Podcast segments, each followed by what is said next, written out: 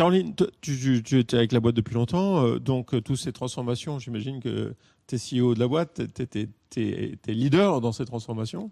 Est-ce que ça veut dire que tu as dû changer d'avis, toi, sur, ah, sur des sujets? Oui, d'ailleurs, le lean, si t'es pas prêt à te remettre en question personnellement... oui, ça se passe pas bien tu peux bah, c'est compliqué. Euh, oui oui moi euh, et moi même par rapport à mon histoire perso euh, ça ça m'a vachement challengé sur quoi en ouais j'ai en fait moi j'ai été manager après un an à Théodo et, et je suis la fille d'un général dans l'armée et moi j'ai grandi en observant ce modèle et, euh, et, donc quand tu deviens manager, tu, appliques les modèles que, avec qui, avec, que tu as vus dans, les films, mais aussi autour de toi, dans ta famille. Et moi, j'avais vraiment un leader à mes côtés euh, depuis toute petite. Et ce que j'avais cru comprendre de, de, de, son leader, de son leadership, c'est faut donner la direction très haut, très fort, et aider les gens quand ils sont euh, quand ils sont dans, un, dans une ornière. Et, euh, et donc j'ai commencé à faire ça. J'ai mis toute mon énergie et toute mon envie de bien faire là-dedans. Et euh, bah, je te disais, crise commerciale, des gens qui partent. Et j'ai été profondément remise en question parce que je me disais. que tu faisais bien en fait. Ouais, je, me suis dit, mais je comprends pas, je fais comme euh, les modèles que j'ai vus autour de moi et pourtant ça marche pas.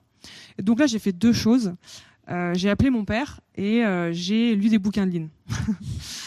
et les deux, en fait, avaient le même message. C'est en fait, les gens ne suivent pas des super-héros. Les gens suivent des leaders qui s'intéressent profondément à eux. Effectivement, une des causes de non-flexibilité flagrante, c'est euh, la logique de taille de l'eau. La logique de taille de l'eau dans une logique de pure finalement rentabilité. Mm. Je lance d'énormes lots en production et à la limite, je commande d'énormes lots vis-à-vis de nos fournisseurs, on pourra le voir tout à l'heure. Euh, et, et, du coup, je vais réduire le coût au travers d'une certaine répétition. Mais pendant que je passe ce gros lot de pièces, je ne vais pas passer euh, les, les, pièces en moins grand volume que souhaiteraient nombreux clients. Donc effectivement, la recherche de flexibilité, être capable de passer de tout tout le temps, a une conséquence vertueuse, c'est une réduction des lead time, des lead time de production, et donc une capacité de livrer des clients plus rapidement. Donc clairement, le débat qu'on a, si technique soit-il, euh, l'industrie française a certainement les moyens de garder son industrie en France en travaillant la flexibilité de ses moyens. C'est ce qu'on dit. Les leviers de productivité qu'on a pu constater au travers de cette approche sont sans commune mesure avec, euh, avec finalement euh, ce qu'on peut obtenir quand on fait quelque chose de classique. Je cartographie, je définis des, plans d'action et, je déploie et, je regarde ce que ça donne. On a effectivement euh, une, un apprentissage de la chaîne de valeur à être capable de passer de tout tout le temps.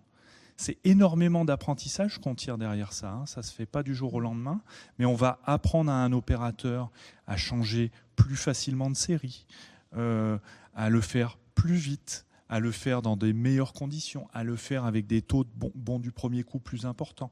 Au final, cet apprentissage collectif tout au long de la chaîne de valeur, elle bénéficie forcément aux clients en termes de coûts, de délai et de ponctualité.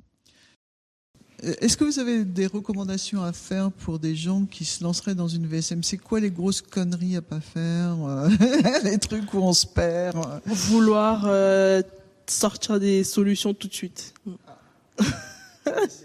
oui, c'est, c'est, en fait, ça, c'est vraiment. Qu'est-ce que vous avez euh, eu comme exemple, par exemple? Qu'est-ce que vous avez eu envie de sortir comme solution tout de suite En fait, on a, on, avait à peine commencé à poser les étapes qu'on a commencé à dire ah oui, ça on pourrait faire ça, oui, non mais sauf que on n'avait pas encore euh, euh, fini, finalisé, la, VSM qu'on qu'on trouvait déjà des solutions qui n'étaient peut-être pas qui n'étaient pas forcément euh, et dans ces solutions que vous aviez trouvées dès le début, vous en avez gardé ou pas du tout Non. Ok. Ah, c'est génial. C'est génial. Parce que ça, c'est bien la preuve qu'on est, on est formaté pour essayer de trouver des solutions dès qu'on repère un problème, mais que souvent c'est pas la bonne parce qu'on n'est pas sur la bonne cause. Euh, ça. On a des mauvaises intuitions, en fait. Il faut se méfier de nos intuitions. Oui, oui, effectivement. C'est génial. Super. un peu décontenancé au début? Ouais, ouais, un peu secoué, euh, un peu secoué, un peu dans les turbulences hein, au début. Mais avec avec plein de points qui étaient marquants et, un que j'ai vraiment retenu qui était que effectivement le le coût du produit est figé à 70-80% dès la conception. Et je me disais, bah, ok, euh, j'apprends plein de choses, on va faire des choses dans l'entreprise, on va faire des choses en production. Euh, mais si finalement on n'embarque pas l'ingénierie, euh, on va faire de l'optimisation locale très très petite. Et, on n'est pas sûr que cette optimisation, elle non plus, elle serve, elle serve mieux nos clients et elle fasse plus plaisir aux clients, on répondre bien aux besoins des clients. Il faut comprendre l'énormité de la réalisation d'Arnaud. Bien souvent, on a des choses énormes en face de nous, mais on pense que c'est tellement énorme qu'on ne peut rien faire parce que ça nous dépasse. Donc oui, les coûts d'un produit, la compétitivité d'un produit est fixée très largement au moment de la conception. Après, tout ce qu'on peut faire, c'est des conneries des réalisations qui, retirent de la valeur, mais une fois que c'est conçu, c'est conçu. Et donc, ce qui, est, ce qui était vraiment intéressant dans ta démarche, c'est que la plupart du temps, les gens se disent oui, oui, c'est évident, oui, c'est évident, bon, je peux rien faire à ça, allez, revenons à optimiser localement. Tandis que toi, tu as fait le pas suivant. j'ai tiré la manche euh, de Thierry et puis euh, ça a été le, vraiment le début de l'aventure euh, commune depuis deux ans. Alors les, les Gemba, euh, j'ai d'abord commencé, euh, euh, moi en tant que développeur, à aller dans l'atelier. Et donc j'ai planifié mes Gemba. Et ça, consiste en quoi, un Gemba en ingénierie? Comment tu Bah au, au tout début, je savais pas bien en fait. donc j'y suis allé, j'ai fait le tour, je suis allé, j'ai remonté le process et je l'ai fait systématiquement et plusieurs fois en, en, en, parlant avec les gens, en allant voir les, les opérateurs, les opératrices, en leur demandant ce qu'il faisait, comment il le faisait, si ça se passait bien. Euh, et je remonte le process comme ça. Et, je reproduis tout, à chaque fois que je passe, toujours le même circuit. Euh, c'est assez intéressant. Alors, il y a une première phase qui est très grisante, c'est-à-dire, enfin, qui est grisante. Non, le tout début, il n'est pas grisant parce que les gens, ils savent à peu près qui je suis, mais, mais bon, qu'est-ce que je fais là? Donc, première, première partie, c'est de la méfiance. Au bout de quelques passages, bon, je deviens familier. On commence à parler. Et là, ils commencent à me dire des choses et je leur explique pourquoi je fais ça. Et puis, euh, et là, les choses commencent à prendre. Et donc là, ça devient vraiment intéressant. Et, j'essaie de regarder en fait comment comment l'entreprise euh, fonctionne, produit et surtout produit ce que l'on a développé.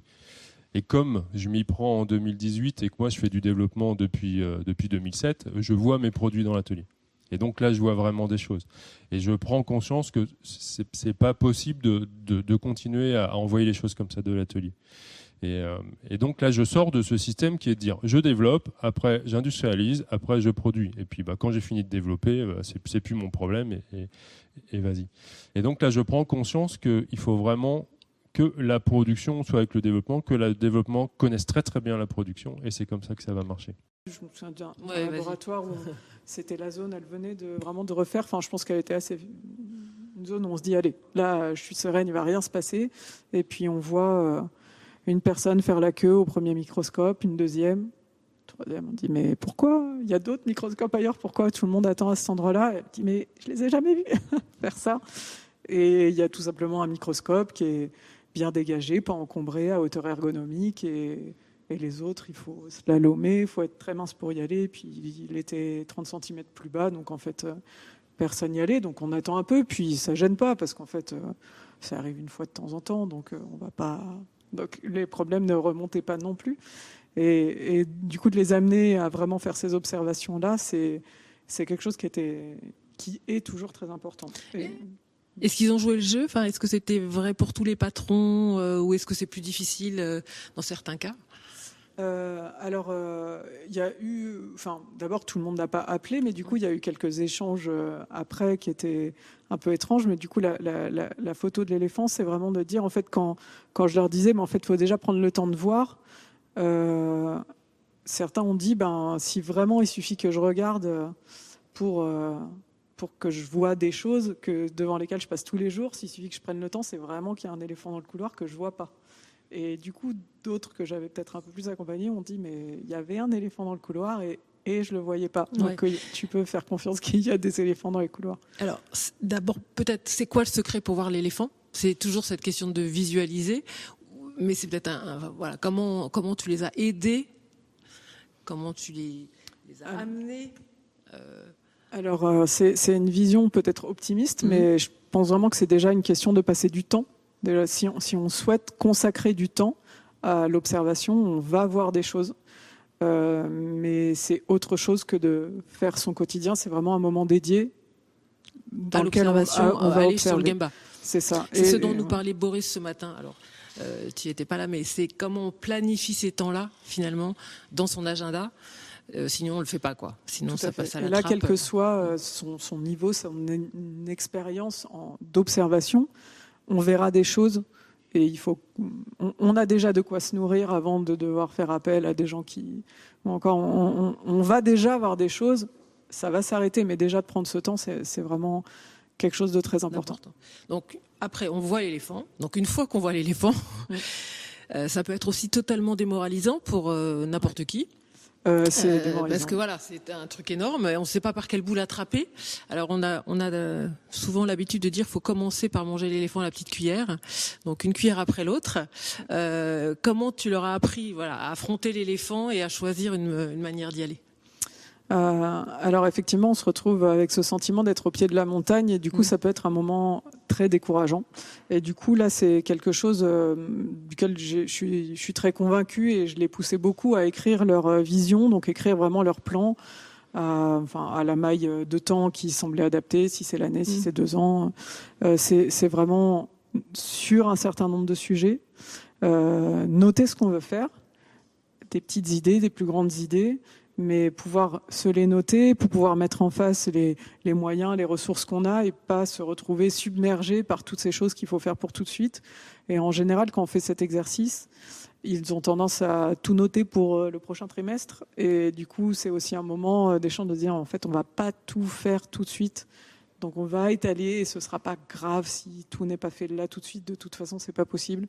Et donc cet exercice-là, d'écrire la vision, de la faire avec les équipes, de la partager, c'est vraiment une façon de manger l'éléphant à la petite cuillère et du coup de se rassurer aussi en se disant ok on a une perspective de on va aller là-bas c'est clair. Mais voilà on va y aller tranquillement en faisant un chemin ensemble pas à pas ou petite cuillère par petite cuillère. Exactement ça donne des jalons et ça a plein de, de vertus euh.